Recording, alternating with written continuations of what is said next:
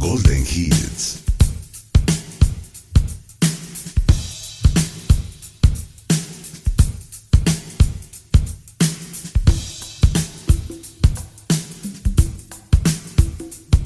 Es una producción de Georgie Toddy DJ.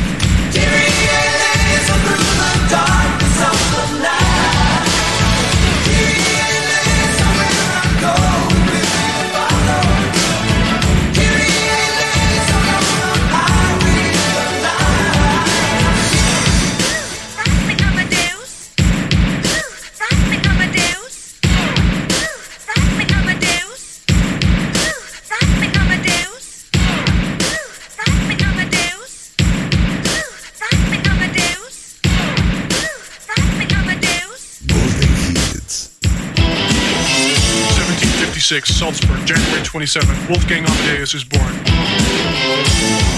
1761, at the age of five, Amadeus begins composing. 1773, he writes his first piano concerto. 1782, Wolfgang Amadeus Mozart marries Constance Weber.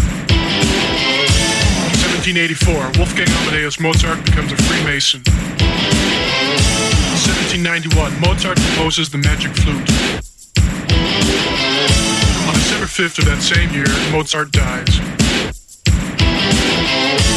1985, Austrian rock singer Falco records